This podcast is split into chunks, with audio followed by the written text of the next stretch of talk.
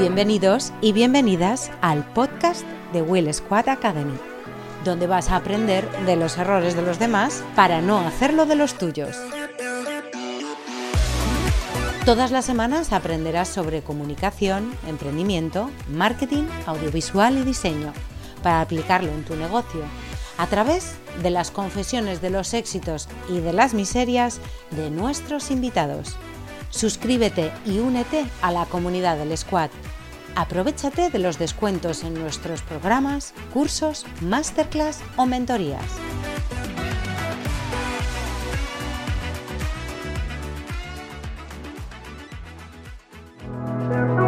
Imagen y sonido, los de la tele, farándula, un sinfín de nombres para un sector que consume absolutamente todo el mundo y nadie comprende muy bien cómo funciona, la comunicación audiovisual. Y mira que el nombre lo explica, pero ni los que trabajamos en el gremio cuando empezamos sabemos muy bien por dónde nos van a llevar los derroteros. Y una de las patas menos escogidas y más sacrificadas es el documental. Gracias a la llegada de las plataformas digitales se ha comprobado con una audiencia ávida por su consumo que los documentales sí tienen público. Pero el camino ha sido largo y diverso. Uno de sus protagonistas nos lo cuenta. Pues si os digo rafaelismo o anatomía de un dandy, nominado al Goya en 2021, o Alejandro Sanz y El Mundo Fuera, Amazon Prime Video, Movistar Plus, National Geographic, diríais, wow, pues efectivamente, ese es el efecto que crea los amigos de Dada cuando terminas de, ver algunas de sus producciones. Hoy vamos a dar la bienvenida a Don, porque hay que tratarle de Don, eh, Don Alberto Ortega, vallecano de nacimiento y cofundador de Dada Films que es la productora que está de moda ahora mismo. Así que nada, vamos a dar la bienvenida al podcast. Sinceramente, además, le dije, oye Alberto, tío, eh, quiero que seas el primer invitado del podcast, que me hace mucha ilusión.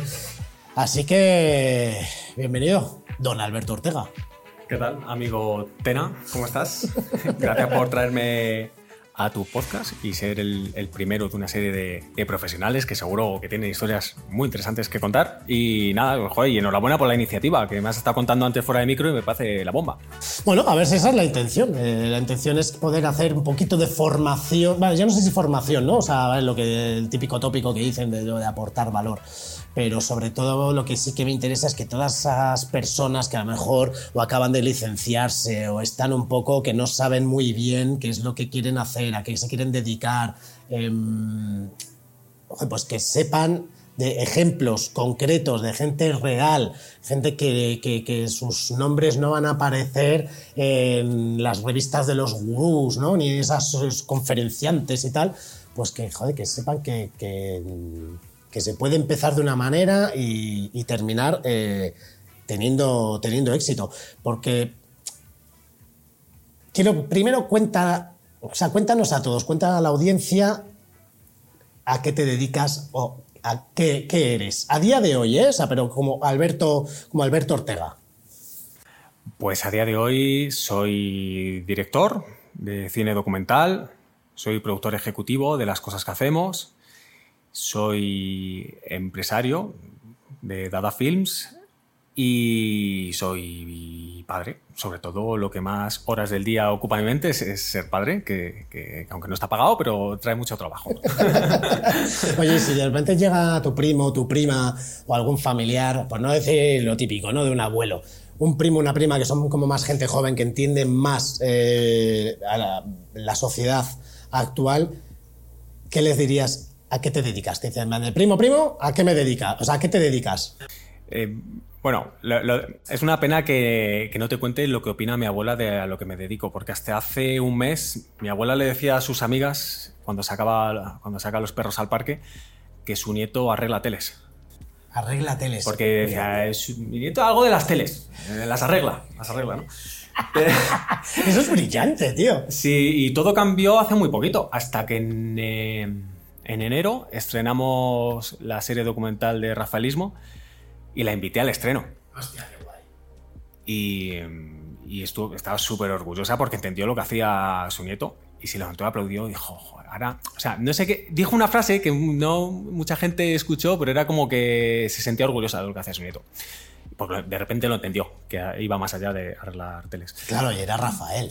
Además, claro, es que es como el, el- como el proyecto perfecto para que tu abuela entienda de qué va la peli. Claro, encima habla de su época y bueno, está muy bien. Pero vamos, a una generación un poquito más joven, pues, pues bueno, hago, hago vídeos. O sea, básicamente, y un, poco, y un poco es así en el sentido de que mm, en Dada nos atrevemos con, con todo. Otra cosa es lo que subimos a la web, pero como nos gustan los retos, porque nos dedicamos a esto un poco por, por pasión, eh, hacemos cosas muy, muy chulas, como los documentales que has comentado, pero nos han propuesto cámaras ocultas y las hemos hecho. Eh, nos proponen un podcast y vamos para adelante. Eh, de ficción, ¿no? Como hemos estrenado uno de, zombies, una ficción sonora de zombies. ¿Por qué no? Para adelante. Entonces, eh, bueno, también es, un- es, complicado porque nuestro gremio es muy difícil de entender en muchos sentidos, a nivel creativo, pero incluso a nivel empresa. Cuando tú le cuentas a alguien que para hacer una serie tú tienes que adelantar todo el dinero que cuesta la producción eh, y a los meses de estrenarse es cuando te hacen, te, pagan a ti, eso yo creo que no pasa en muchas, en muchas profesiones, en muchos gremios, ¿no? Entonces, bueno, es muy peculiar. Eh, a mí me encanta hablar de mi trabajo, pero normalmente no suelo dar muchas explicaciones. porque, es, porque es muy complicado de explicar.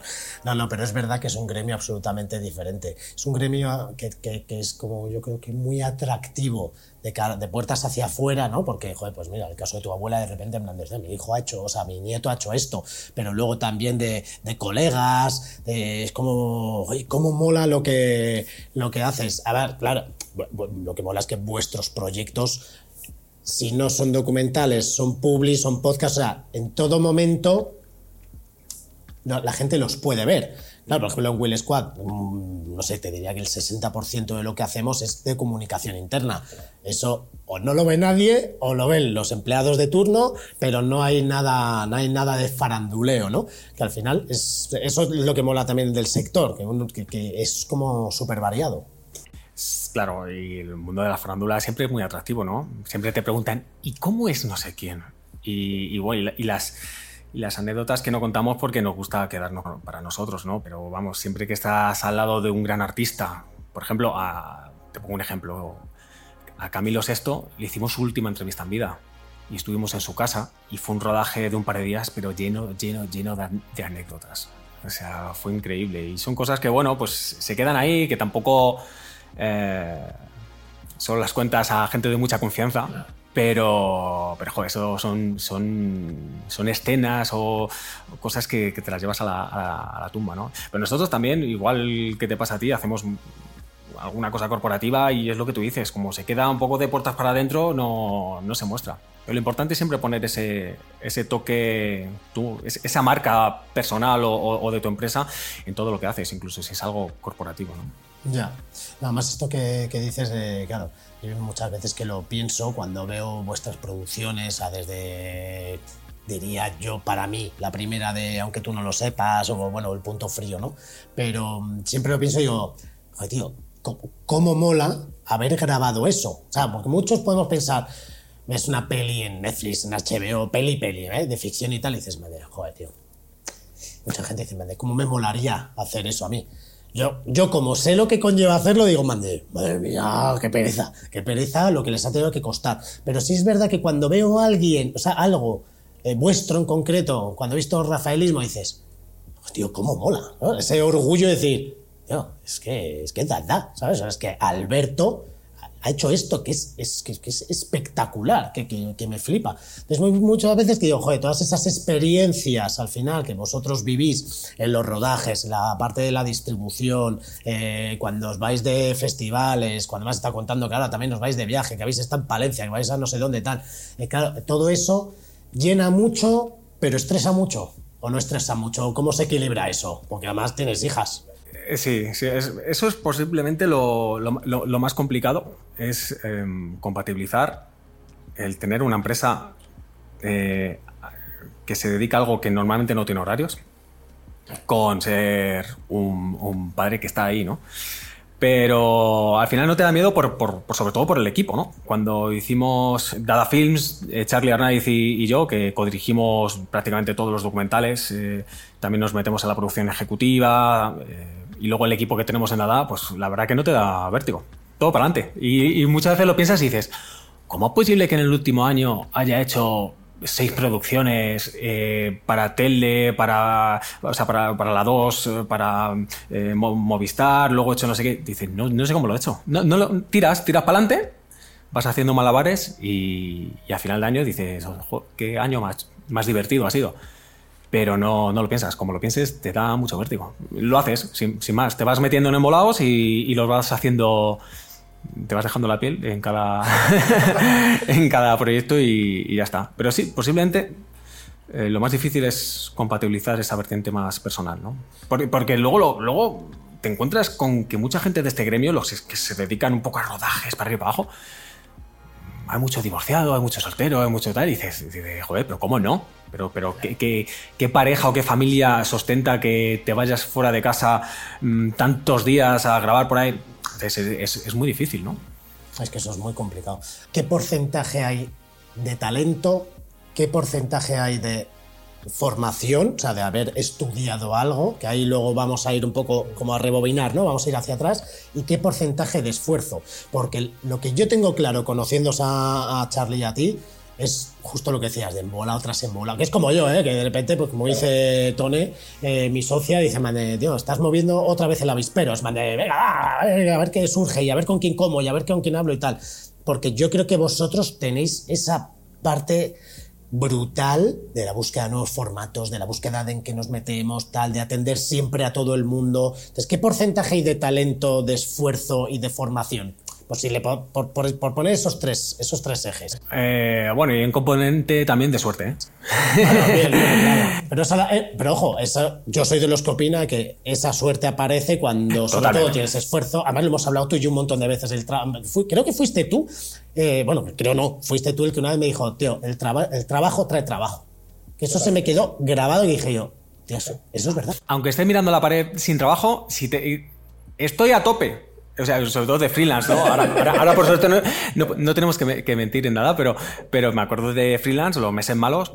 Estoy a tope. Te busco un hueco la semana que viene, porque la sensación de que estás a tope hacía que el cliente quisiera más trabajar contigo, ¿no? Y un poco respondiéndote a la pregunta, mira, para que te hagas una idea, o sea, yo con ocho años ya sabía que quería hacer películas. Eso es la hostia. Eso es la hostia. Es una suerte, ¿eh? Eso sí que es una suerte. es una suerte, sí. Pero, ya va, yo sabía que tarde o temprano iba a conseguirlo, no sabía cómo ni nada. Y por ejemplo, cuando estudié cine, me estudié la diplomatura de edición porque eso me permitía ser como autónomo en el sentido de que yo podía editar mis cosas, ¿vale?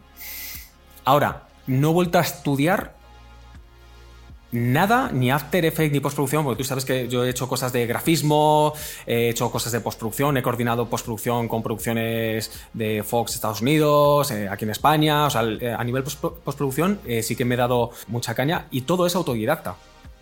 Todo es, pues que ahora con YouTube es, que, es, que, es que está todo ahí, está todo ahí. Yo te estoy hablando de hace muchos años, a, los inicios de YouTube y ya había cosas, ¿no?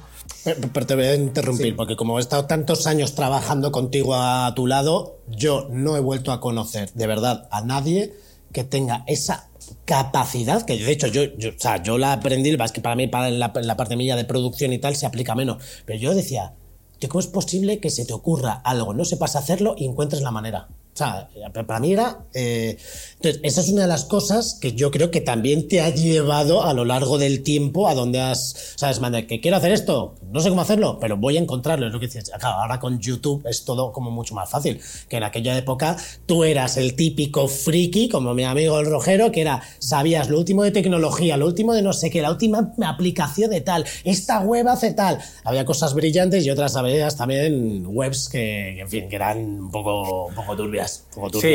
por saco. sí, pero, al final el mensaje es que con voluntad todo se puede, ¿no? Es que la información está ahí y, si te pones la, encuentras y echarle horas. Y sabes que los resultados...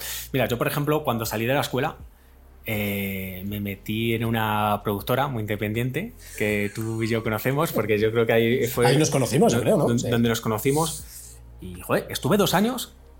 A los cuatro meses me hicieron socio. Yo, yo no he sido becario nunca. A los cuatro meses salí, me vieron cómo trabajaba y me hicieron socio. Pero claro, hacerte socio significa que cobras en base a los beneficios. Y esa productora no daba beneficios, entonces estuve dos años prácticamente trabajando gratis, ¿no? ¿No te acuerdas un día que estábamos en la oficina, estábamos preparando una producción? Esta a lo mejor no te acuerdas, pero este, o sea, yo lo he contado más de una vez y cuando de repente, y no es coña, ¿eh? Estoy viendo rafaelismo y digo, cago en la puta. Pero si aquel día, tronco, le tuve que pagar el billete de metro a Alberto porque no podías salir. Es que me acuerdo un día que era como, no, no sé qué, no, pues me tengo que ir a casa. ¿Te acuerdas? ¿Dónde era? Que era el norte de Madrid y tal. Y tengo eso grabado. Decir, no me Porque no tenía ni para el billete, ¿no? Claro, no tenía ni para el billete. Pero no sabes lo feliz que era, tío. Es- eh, a eso iba a ir. O sea, no sabes la felicidad que me producía estar echando 12, 14 horas haciendo co- cosas de serie Z. O sea, eran cosas muy. Pero joder, estaba en, estaba en el rollo, estaba en el, en el embolado, ¿no? Y fíjate, porque esto también es, un- es como un- una lección que aprendí, que cuando yo estuve esos dos años trabajando a tope, a muerte, haciendo videoclips, televisión, para lo- televisiones locales, de- de corporativos y de todo. Cuando existía localidad. Sí. O no, eh, Canal 7. Canal 7. Llegamos a tener un 0% de audiencia, chicos. O sea, eso era desmotivante. Pero ahí seguíamos. Y cuando yo salí de ahí, dije, vale, ¿qué hago ahora de mi vida? Digo, voy a, voy a coger tres currículums y lo voy a mandar a los tres sitios que a mí me gustaría trabajar. ¿Por, por qué no? ¿Por qué no, no? Con esa inocencia de, de la juventud. Entonces, nada, eché un currículum en Globo Media, eché un currículum en Fox, que me, me alucinaba, y otro currículum en NTV. De NTV nunca me llamaron, la verdad. Pero sí me llamaron de Fox. Y entonces entré a, a realizar las videopromos. En Avid, o sea, yo hacía, tenía que hacer los guiones, tenía que hacer todo y, me estresé muchísimo porque nunca había hecho nada, nada de eso, ¿no? Y, y a los dos meses, bueno, iba sacando mis cositas, iba, iba aprendiendo, fue, fue una experiencia muy intensa, pero a los dos meses me llamaron de Globo Media. Y posiblemente yo sea la única persona que conozco que le han hecho una entrevista de trabajo en Globo Media, porque todo es boca a oreja o yo conozco y tal, pero curiosidades de la vida, cogieron mi currículum y me, y me llamaron, le caí en gracia al realizador y empecé a trabajar en Globo Media, que estuve muchos años, con, ahí conocí un montón de gente. Pero, pero claro, o sea, no es por nada, pero a mí cuando me vieron trabajar, después de dos años estar en, en- la guerra, dije, no, pero este, este chaval, ¿de dónde ha salido? Y bueno, y ahí empezó un poco mi, mi carrera un poco profesional, porque empecé a cobrar algo de dinero. Podría volver en metro. me pude comprar el abono. Eh, yo también toda la época esta de los cortos, que yo sé, tío, y hubo un momento que, que ya dejé de contarlo, pero había hecho como veintitantos cortos, ¿no? Y, es, y eso que decías tú de... Es apasionante. Es verdad que vives con tus padres, que tal, que bueno, pues lo que sacas por ahí pues, para echarte unas cervezas, unas copas o lo que te da, pero esa, ese- esa pasión es muy de este gremio. Yo creo que es donde se convierte, mucha gente dice que eh, esta profesión es un oficio, porque para mí un oficio es eso que, ¿no? Como que, es innato o... O sea, para mí el oficio es decir, no, tío, es que lo hago hasta por amor al arte. ¿Sabes? Mis colegas decían, pero, pero, pero no cobras, pero, pero ¿cuánto estáis ahí? No, no, pues he conseguido 22 personas que estamos aquí en rodaje, pero no cobra nadie. No, no, no. Y, y da igual. Sí, sí, en fin de semana. Sí, sí, y 16 horas. Tío, la banda flipaba, ¿sabes? O sea, pero era como en plan, para hacer un corto. ¿Y eso dónde se puede ver? Pues a lo mejor en ningún lado. Espe- espérate que se vea, ¿no? A lo mejor en ningún lado, ¿no? Pero eso me recuerda también en un rodaje que hicimos, mira cómo es la vida, ¿eh? Con, con- que además tú también lo conoces, con Ignacio Erizar. Eh, estamos haciendo un rodaje que dirigía su primer corto este Canco Rodríguez. Y de hecho el prota era Raúl Arevalo, que éramos, éramos todos unos chavales, ¿no? que Ignacio y yo que tendríamos 20, 21 años, habíamos acabado lo de realización. Y estábamos ahí, pues eso, en un bar de, de Queve- en Quevedo, porque el padre de Raúl Arevalo tenía un bar ahí, y estamos rodando todo el corto dentro de ese bar. Y estábamos los dos, con un frío de cojones, sentados en un banco a las cuatro y pico de la mañana de un martes, y es que otra cosa de las que se me quedan a mí grabadas, luego, claro, luego Erika me echa la bronca porque no me acuerdo ni dónde fuimos de vacaciones el año pasado, pero eso me acuerdo y que, y que Ignacio, estamos ahí los dos en plan de, además yo haciendo el, estamos haciendo el sonido, sea, que era de, pues, claro, pues la época de los cortos, ¿no? Y la frase que me dijo fue, Bueno, Tena, tío. Solo nos queda que esto forja el carácter.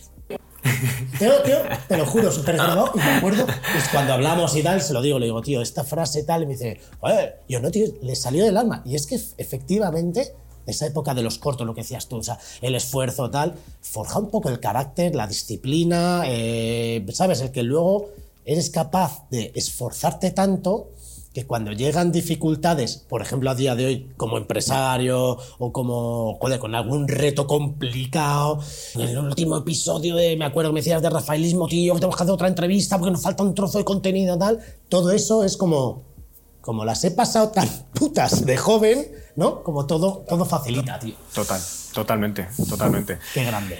Es que es como que puedes con todo, ¿no?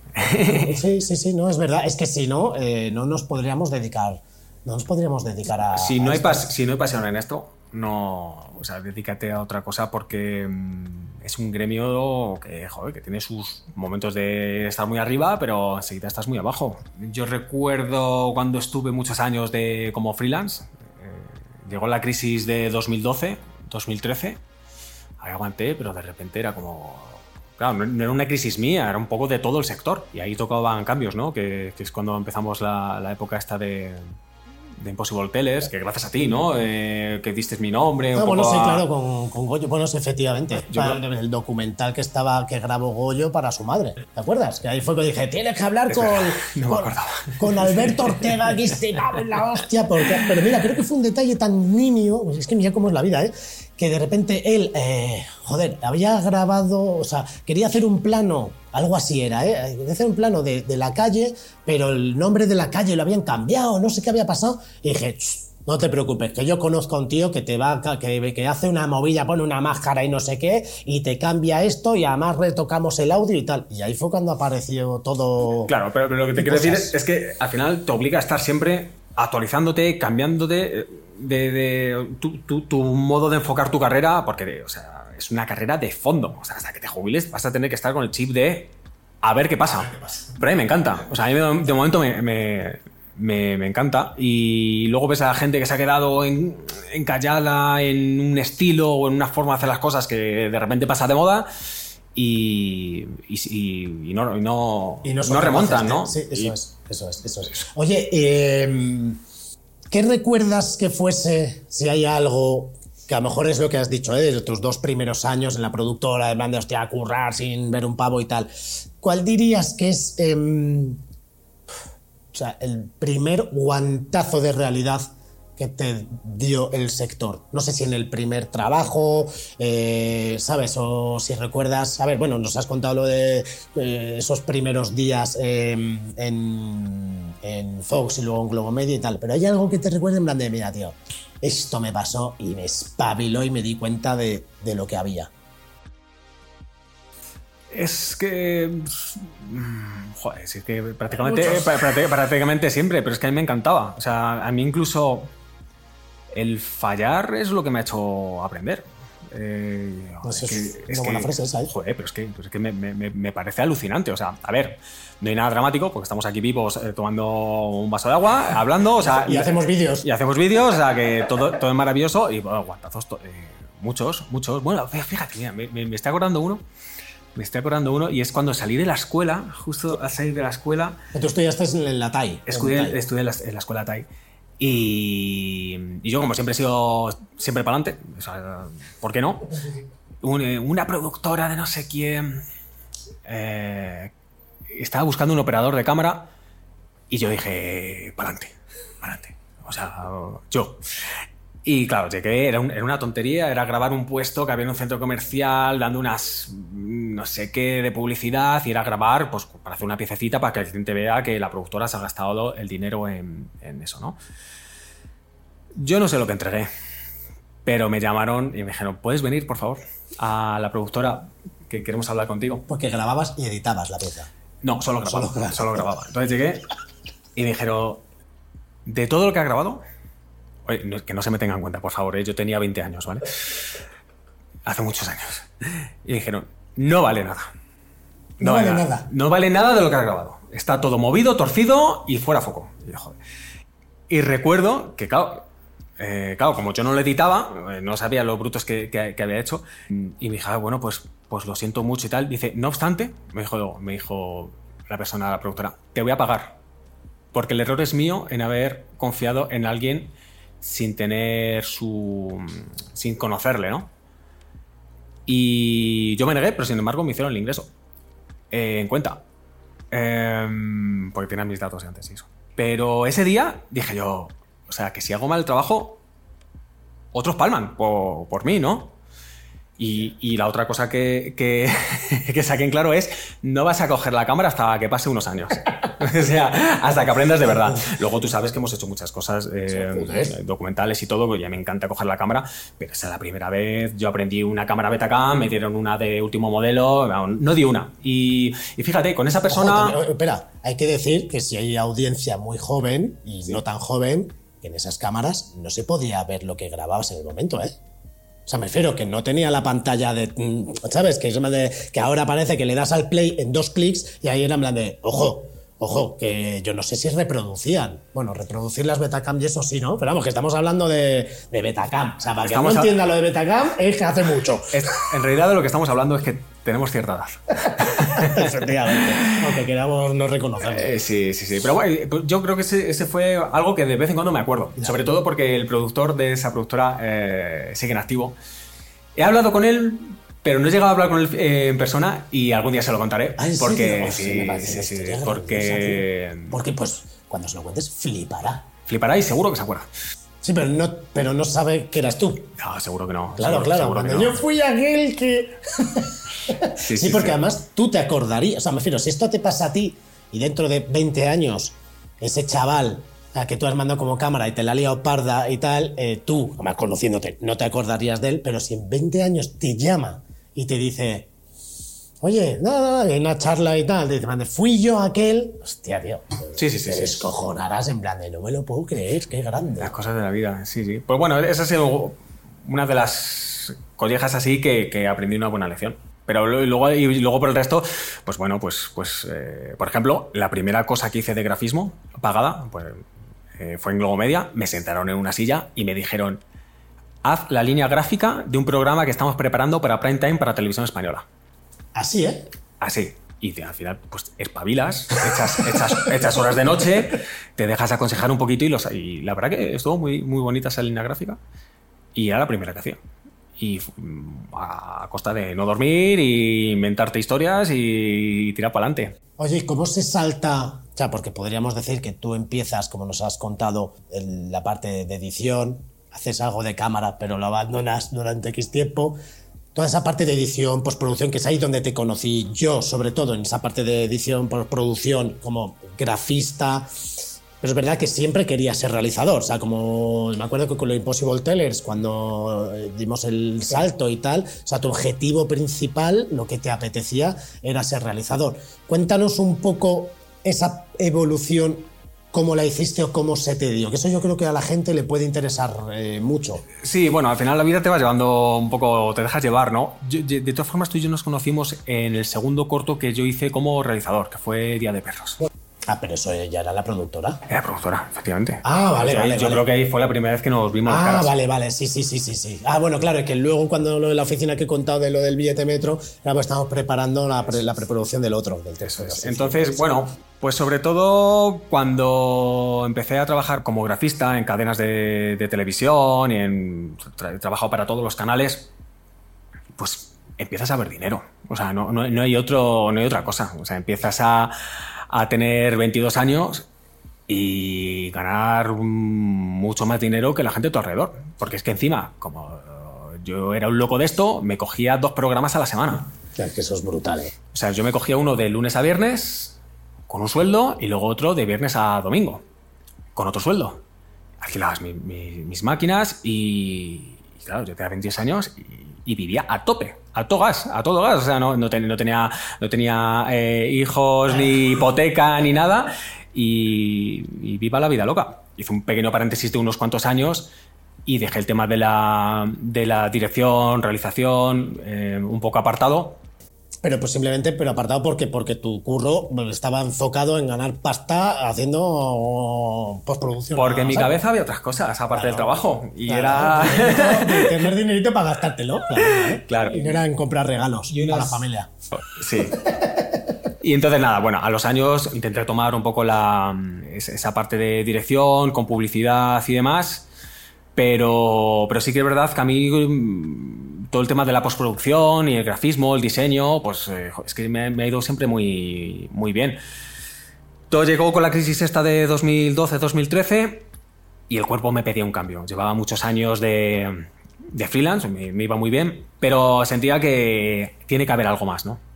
Es cuando dimos el salto a Impossible Tellers, que volvimos a, a juntar nuestras, nuestras carreras ahí. Y bueno, en el campo de la comunicación, que yo creo que duró como dos años por mi parte.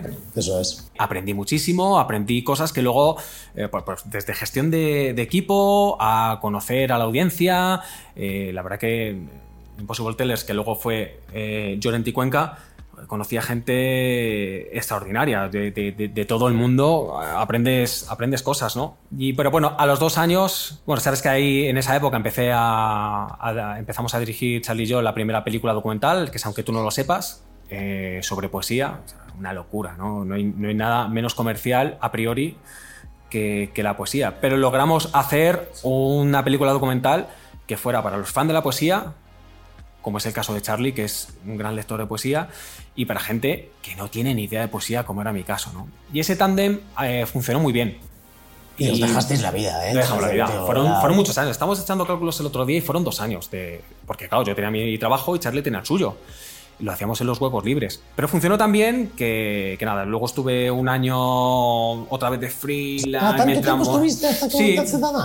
Sí, eso es. Eso es. Sí, para mí habían sido como aquel verano, hay un poco de dos, tres no, meses, ver, no, pero bueno, entre, entre que Bueno, cre- sí, está, creas vale, la vale, sí, empresa, claro, vale. ¿qué, qué haces? Porque yo ya había tenido dos experiencias con socios previas y no habían sido buenas.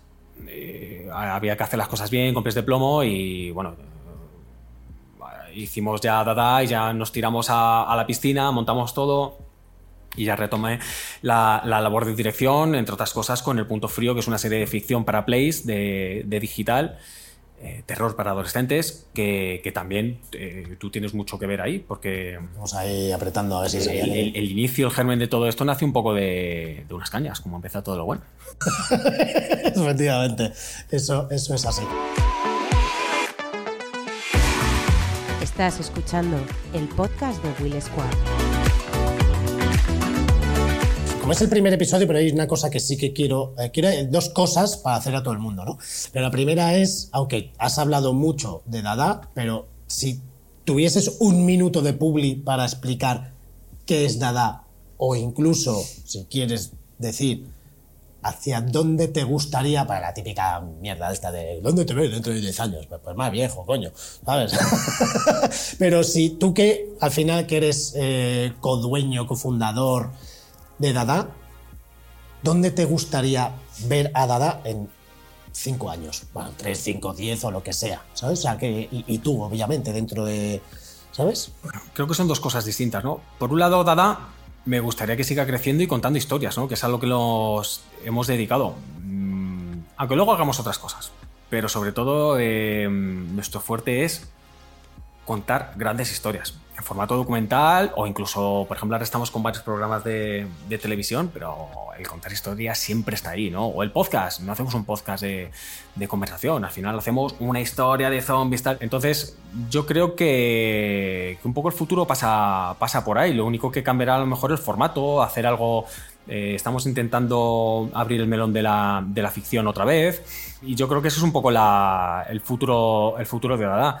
Y el futuro mío, pues un poco lo mismo. O sea, porque por un lado hacemos la labor de producción, yo hago la labor, la labor junto a Charlie de producción ejecutiva, pero la realidad es que me gusta remangarme, coger la cámara, irme a, por, por- por ejemplo, en Rafael, eh, me lo pasé pipa el día que nos metimos en la ciudad natal de, de Rafael, rodeada de olivos, y me metí con la furgoneta en todo el fango. eh. Es que me encanta esta profesión. O sea, me gusta mucho la labor de oficina, coordinación de equipos y tal, pero si no me meto, me remango, ahí me, me falta algo, ¿no? Entonces, bueno, eh, yo ahora mismo es que estoy viviendo un sueño, en el sentido de que hago, ambas cosas, ¿no?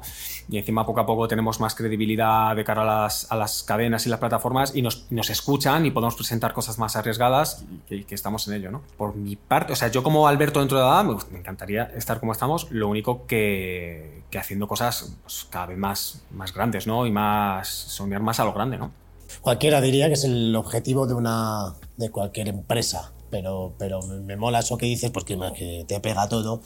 Eso decir, o me remango o disfruto de ese momento de, del fango, porque al final, algo que tiene esta profesión, eh, el otro día, joder, me fui toda la semana pasada, prácticamente hicimos noche, una noche aquí en Madrid, eh, pero me fui de viaje para grabar unos vídeos de la 11 con, con Laura Evia y tal, ¿no? Y entonces, claro, Tone, eh, mi socia me decía, tío, pero es que joder, hay que buscar a alguien que vaya a hacer esto, tal, no sé qué. Le dije, a ver, que lo hemos juntado todo porque he querido yo en una semana, y yo, pero a mí, pues sí, que, nos, que estuvimos más tiempo conduciendo que grabando, ¿vale? Y no te voy a decir que durmiendo, pero casi.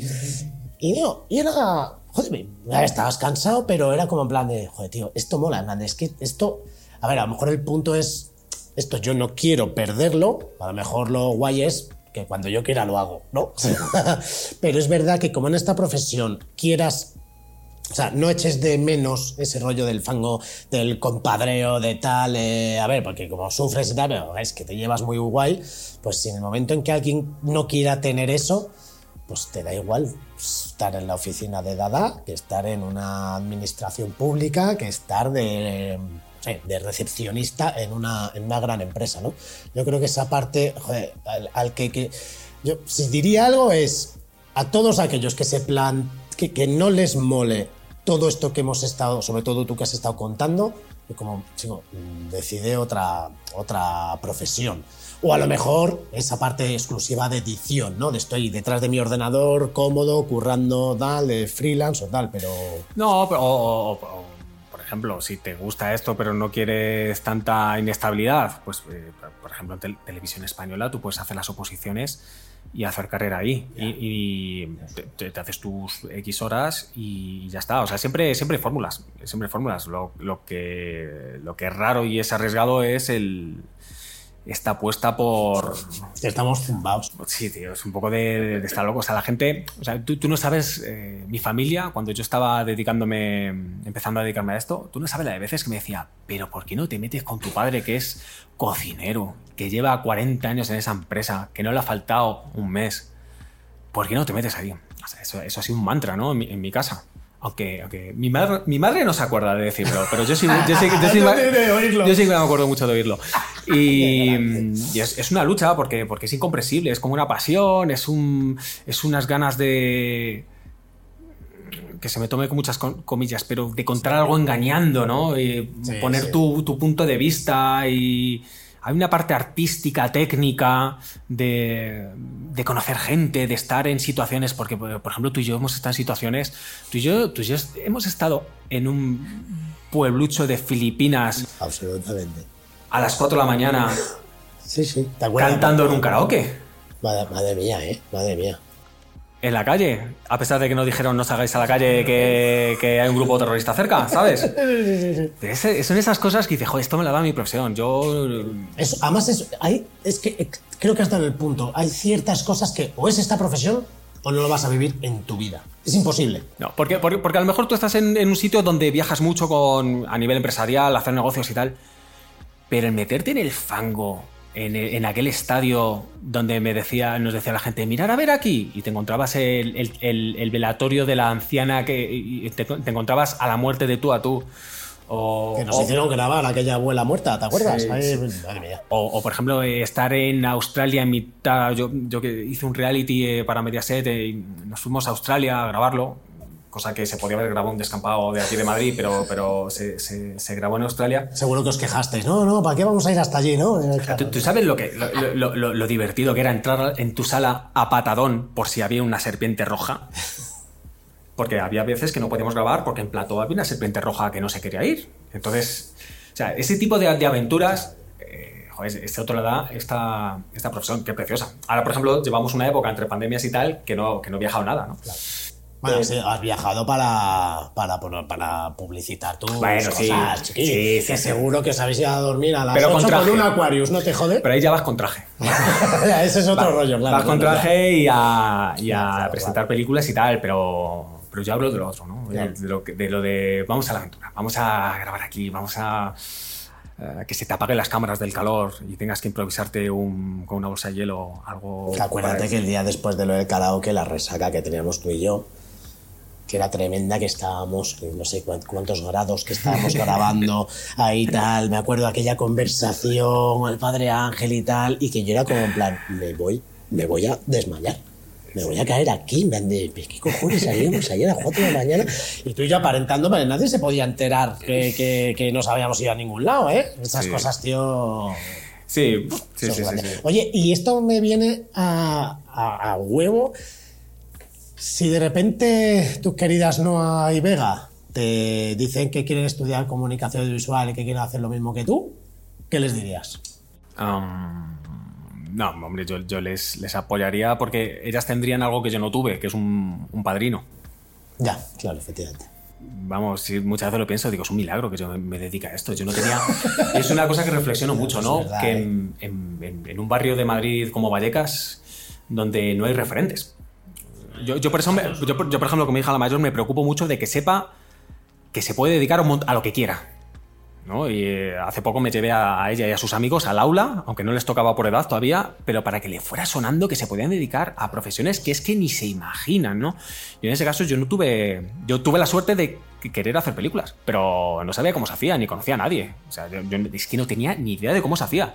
Y si me lo dijeran, pues les, les apoyaría. También a lo mejor les diría que tuve que miraran otra cosa por si acaso, por un plan B y tal. No, bueno, pero le, sería crudo con la situación.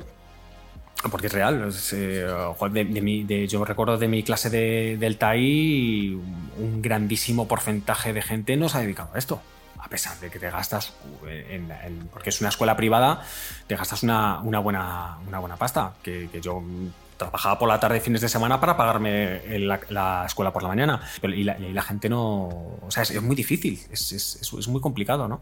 Hay que tener muchas cualidades, ¿no? Tienes que caer un poco bien, tener talento, tener ganas. Oye, eh, para ir terminando, em, otra de las cosas que en, los episodios quiero hacer, ¿vale? En estos de la parte de Will Squad Academy, es el interrogatorio del squad, ¿vale? Entonces, son eh, preguntas que tienes que responder relativamente rápido y no sé si a modo de titular, ¿vale? Pero es como... Vale, si me lo pienso mucho, me lo acortas en postproducción. El tiempo de...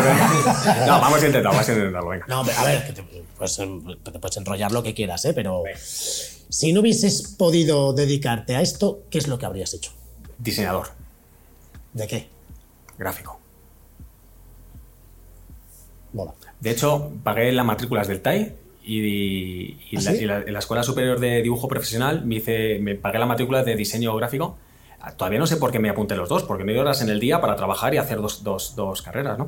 Pero, pero lo, lo pagué y luego me lo devolvieron. Pero yo sabía, porque juntaba dos cosas que me gustaban mucho, que era informática y el diseño, y era como una mezcla entre informática y audiovisual. Y sí, sí, diseñador, sin duda. Qué grande, diseñador gráfico. Mola. Un libro, un libro que sea un exitazo, pero a ti te parezca un mojón. Em, vale, yo tengo un problema y es que me aburro enseguida de todo porque soy muy hiperactivo. Pues es que además me acuerdo, tío, que cuando veíamos en en los vídeos de YouTube en Madrid, "Ay, tío, mira esta referencia. No, yo no he conocido a otra persona que sea más de tres minutos. Hace muchos años, tres minutos ya, pla, pla, pla, pla, pla. Y entonces le, le pinchabas el timeline de YouTube al vídeo y era como, ya lo he visto. O sea, con esto que he conseguido ver, ya tengo una idea perfectamente tal. Me, pasa también al leer, ¿eh? Al leer me hago como un cómputo del párrafo y me saco tal, y si veo que es complejo ya lo leo detenidamente, pero por, por mi forma de ser, eh, es raro que me haya gustado, o sea, libros de fliparme hay, hay, hay pocos, hay pocos, el resto me... Vale. Venga, ve al grano, no me contes tantos detalles, que ya me lo imagino yo. o sea, que te gustan los libros de cuentos cortos. Porque si no, no vas a. Me gustan los de los de Teo. Teo va, Teo va a la escuela, que va al grano, va a una frasecita y te cuenta todo. la ciudad, que grande aquello. tío. Algo que siempre has querido hacer y no has podido o no te han dejado. Hostia, con la cara que has puesto, algo, o sea, pasa algo turbio por tu cabeza. Sí, quitándolo turbio. eh, joder, de- sinceramente, no, no es por tirarme. Pero todo lo que se me ha pasado por la cabeza hacerlo, he tenido la suerte de hacerlo. Mira, tengo, sí, tengo, tengo la espinita. Que, que sucederá, porque estoy enfocado a ello. Que es el, la peli, La peli. mi peli. Hacer una película. Para eso llegará. Vamos, yo lo Está- tengo- o sea, está- estamos ya en ello y sucederá. O sea, es, es clarísimo y es la única cosa que digo yo, joder, ya me fastidiaría irme de, de este mundo sin hacerla, ¿no? Y será, será. Vamos, yo no tengo ni. Yo no tengo ni media duda. Y si encima dices que ya estáis por ahí de, tramando cosas, vamos. sí, sí, sí. Más pronto que tarde lo veremos en los cines, como se, como se decía antes. En los mejores En los mejores cines, eso es, eso es. Eh, venga, y ahora está así. Una peli que no te mole nada. Que digas. A ver, yo soy de los que dice. eh, no hay peli mala, ¿vale? Porque hay tanta gente trabajando, es como no hay libro malo, porque esa persona que ha escrito ese libro se ha dejado la vida haciéndolo. Pero una peli que diga, madre mía. Eh, Pero que sea famosa. Que sí, sí, sí, sí, Ah, vale, vale, vale. Yo, yo, cada vez, o sea, si algo he aprendido en estos últimos años es que no se debe criticar ninguna producción. Hay tanto esfuerzo. O sea, sacar un proyecto cuesta tanto. Y hacerlo, hay tanta gente implicada poniendo su tiempo, sus horas, su pasión. Que decir, esta peli, esta peli es una mierda. O sea, bueno, tío, pues a lo mejor para el 90% de la gente no le gusta, pero, pero eso hay es- tanto trabajo. Es, no es una, esta peli es una mierda, no, es esta peli a ti no te gusta. Fin.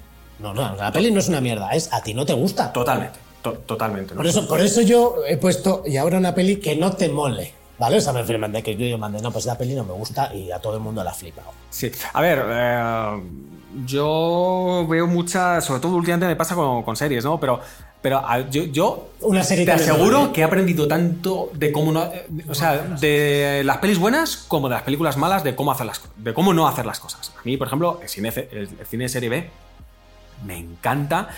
Porque, porque me pongo ahí a ver los fallos y tal, y me río y, y lo disfruto y tal.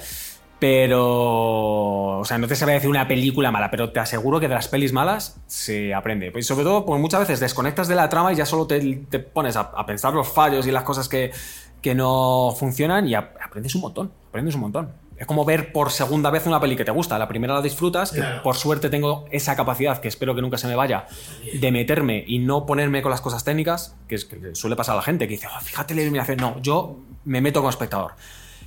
La segunda o tercera vez que la veo ya puedo empezar a analizar eh, cosas, pero, mm, pero no sé, no... O sea, que no te vas a mojar, No me voy a mojar, no. No, te vas a mojar. no me voy a mojar. Qué cabrón. El mayor reto profesional al que te has enfrentado. Bueno, cada, ca- siempre, hasta ahora la última producción siempre es como la más, la más difícil, porque vas creciendo y vas, se va complicando todo. Bueno, no. Y os vais complicando vosotros. Y nos va porque complicando. crecer y hacerlo cada vez mejor. Sí, hace, Porque aunque tú no lo sepas, a Rafaelismo pasando por la anatomía de un dandy, o sea, el crecimiento de, de- ya no sé si de, de calidad, o sea, de todo, de intención, sí, sí, de, o sea, de calidad, de realización, de postproducción. O sea, yo cuando he visto Rafaelismo dije yo, pero tío, pero esto. Y le decía a Erika, yo, ¿y esto qué van a hacer la próxima vez? No, no. Pero esto mola, ¿eh? Porque Sí, es más sí, de, sí. hostia, a ver, venga, ¿cuándo, cuándo es la Y próxima, Y sabes? fíjate, estábamos hace poco hablando con un artista de, de primera que estamos eh, hablando para hacer el próximo proyecto y nos decía, es que he visto vuestros trabajos y no se parecen entre sí. Y cada uno es una cosa. Digo, bueno, pero, pero eso es positivo, porque si yo solamente supiera hacer una cosa, eh, pues eh, ya sabe lo que... O sea, apague y vámonos. O sea, eh, pero la gracia que, que- que- que es, es- es reinventarte, hacer las cosas diferente. Posiblemente, en Dada, el mayor reto que ha habido fue cuando hace un, par de años ya de pandemia. Un par Sí, de años sí, nos sí. metieron en casa, pero de coger el ordenador e irte a tu casa con un equipo de gente que tienes en nómina y resultó que Alejandro Sand estaba buscando hacer una película documental sobre la pandemia y tal. eh, él tenía alguna idea, la creamos y luego a nivel infraestructura fue un alucine porque abrimos una plataforma que permitía a los fans de Alejandro Sanz de todo el mundo mandarte vídeos, hicimos unas pautas y unos límites. Entonces la gente mandaba cómo vivía la pandemia. igual era un selfie, que algún, algún fotógrafo se venía un poco arriba y te hace una mini película. Y fue un proyecto precioso, pero a nivel técnico una locura, porque no solamente la parte técnica de recibir, eh, no sé, si fueron 5.000 vídeos, fue una, una, barbaridad. Fueron, fueron tantas horas de, metraje que si te ponías a verlas una persona en play, tardaría tres años. O sea, hicimos el cálculo, era una barbaridad de, tiempo, ¿no? Y no solamente la parte técnica, que al final es, es, pagar a un, informático, otro lado, un diseñador, tal cual, pero el montar, el gestionar al equipo, que eso, claro, tú tienes que... O sea, para mí la vida es hacer coaching. Eh, coaching al equipo, coaching a ti mismo, coaching a la familia. Entonces, esa labor de, hacer equipo una situación tan, tan, difícil y tan dramática, y encima coger esos pequeños retales de gente, de una señora de México que te cuenta que perdió a su marido, eh, luego un tío de Nueva York diciendo que la pandemia le había permitido hacer su obra de teatro que llevaba años sin tiempo para hacer. O sea, coger todo eso y unirlo a una película y que, tenga, y que tenga sentido, coherencia y sobre todo la marca de Dada es que emocione, que te lleves una semillita a casa y, le des vueltas, ¿no? que te deje algo. ¿no? Eh, eso es nuestra mayor preocupación. Joder, pues eso fue, fue increíble, porque no sabíamos hacia dónde íbamos. O sea, ese fue editar, editar, y de repente un día Emilio, nuestro editor, dijo, he hecho una cosa, a ver si os funciona. Y fueron como seis minutos que dijimos, esto mola. Aquí hay algo. Vamos a tirar del hilo. Y fuimos tirando, tirando, tirando. Hicimos la película que. Mm, bueno, que yo estoy orgullosísimo porque es una película muy peculiar, muy. Que, dentro de unos años yo creo que, va a ser eh, un fiel. O sea, va, a ser como una muestra de lo que pasó en esa época. Porque la película trata de cómo el arte salvó las vidas y la mente, sobre todo, de la gente encerrada en su casa. Y eso me parece un documento histórico. Que por ahí está también la figura de Alejandro Sanz dando un nexo con sus fans, su música y tal. Pero yo estoy orgullosísimo y conocimos una cantidad de gente, una, chica de Madrid que, se, quedó, eh, se quedó atrapada en una isla de paradisíaca, ¿no? y claro, la, gente de Madrid decía, qué suerte que tienes que estás todo el día tú sola en una playa mm, con agua azul. Y decía, ya, pero es que me aburro, porque los viajes lo hacen las personas, no los lugares. Y es una serie de mensajes, fue muy enriquecedor, fue súper enriquecedor. Y eso yo creo que ha sido uno de los mayores retos de Dada por, todo esto que te conté. Claro, claro, sí, por todo el contexto, pero, pero es verdad que tienes toda la razón, que creo que eso va a ser un documento, tío, eh, que dentro de unos años mm, reflejará lo que se vivió de una manera más allá de los aplausitos y todo el drama de las muertes y tal, ¿eh? Yo no puedo verla, ¿eh? O sea, nuestra propia película yo no puedo verla. Me rumbo. Yo, yo, yo flipé, ¿eh? Yo cuando, cuando la vi dije, hostia, además me, acuerdo que, bueno, hoy estamos en la sede oficial de Will Squad grabando el podcast, porque aquí los amigos de Dada, como están creciendo tanto, se han vuelto a cambiar de oficina, así que vamos a esperar que quiten todas las cajas, que monten los armarios, y yo quiero ir a verla. Pero aquí, en esta terraza, me acuerdo que me llamaste, me dijiste, oye tío, esto que te voy a contar es confidencial, pero como vives justo enfrente del puente de Moratalaz, donde lo van a poner, que se va a llamar el corazón partido, que es verdad que mi terraza la desventaja es que da la M30, pero la ventaja es que aquel día era el sitio perfecto para estar viendo las tres canciones de Alejandro Sanz, ¿no? Sí, sí, sí. Eh, y claro, y eso, eh, yo flipé y luego lo vi y, hostias, eh, hace una coña muy mala, pero te deja el corazón partido, ¿eh? No es coña, ¿eh? O sea, me refiero a como en plan de, hostia, tío, la banda lo que ha. O sea, qué, qué suerte tengo yo de haber estado donde he estado y que me ha pasado. Me ha pasado un poco de refilón el COVID, ¿eh? Y nos metimos en casa de gente. Mm, de forma metafórica, por supuesto. Eh, en casa de gente con, que, con unos dramas que dices tú, madre mía, o sea.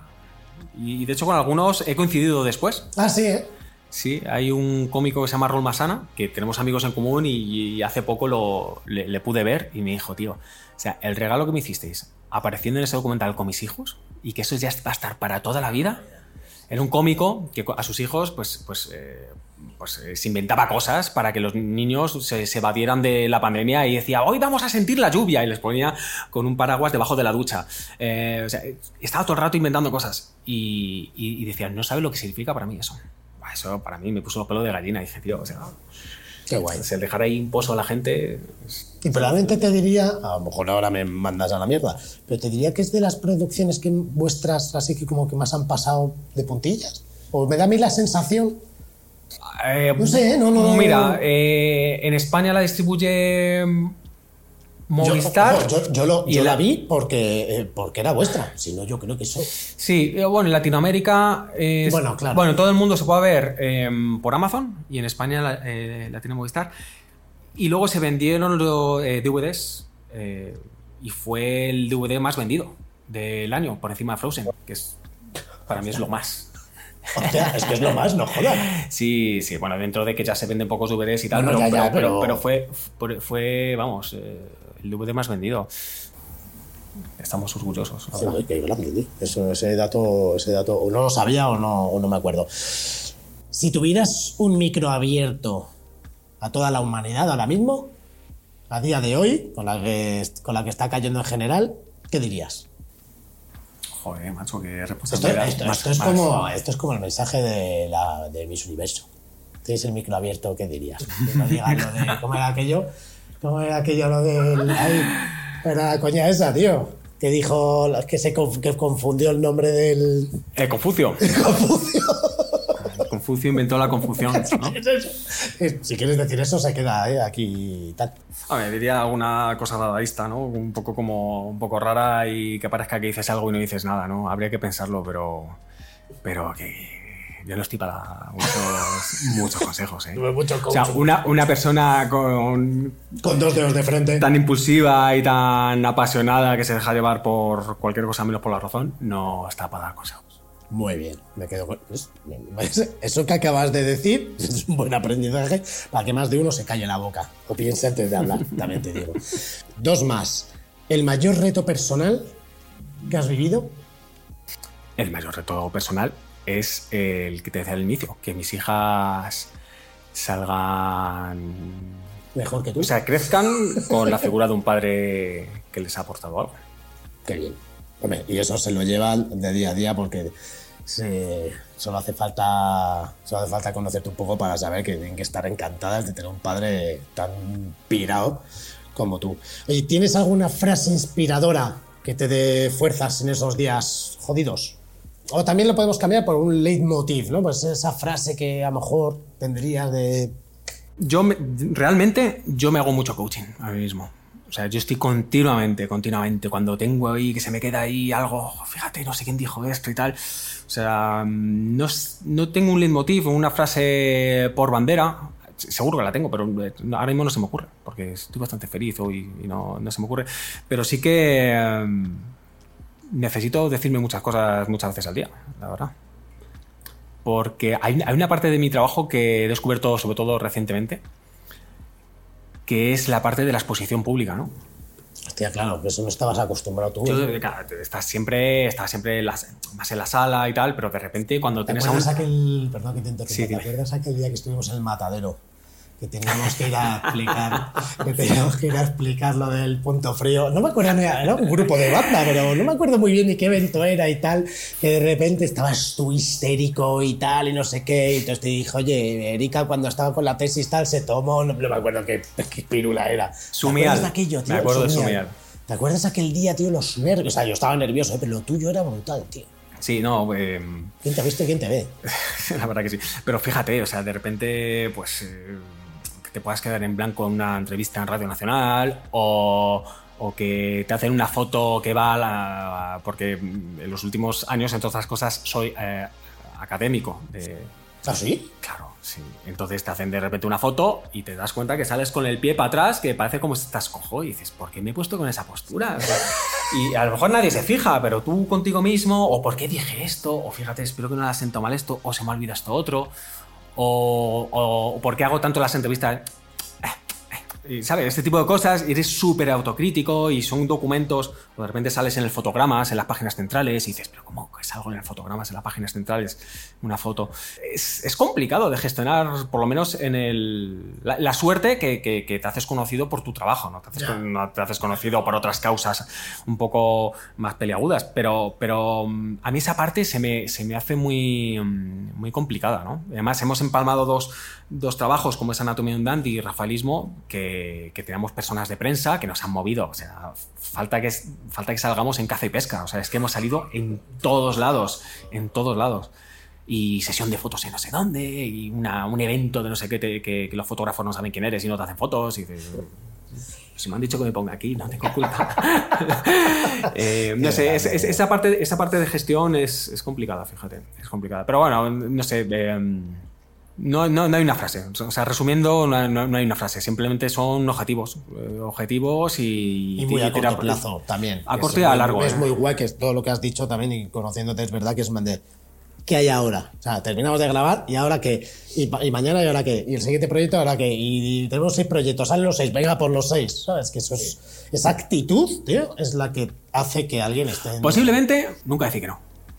No, no nunca. O sea, el, no nunca, siempre para adelante, siempre se sale, siempre eh, se puede contratar, si tienes un embudo de trabajo, siempre puedes contratar más editores y, o, o, está la noche por delante, ¿sabes? Es que da igual, da igual, lo importante es, eh, no sé, hacer cosas y retos y que mires para atrás y digas, qué chulo lo que he hecho esto, estos años, ¿no? Y en todo, en todo en la vida, eh, siempre sí.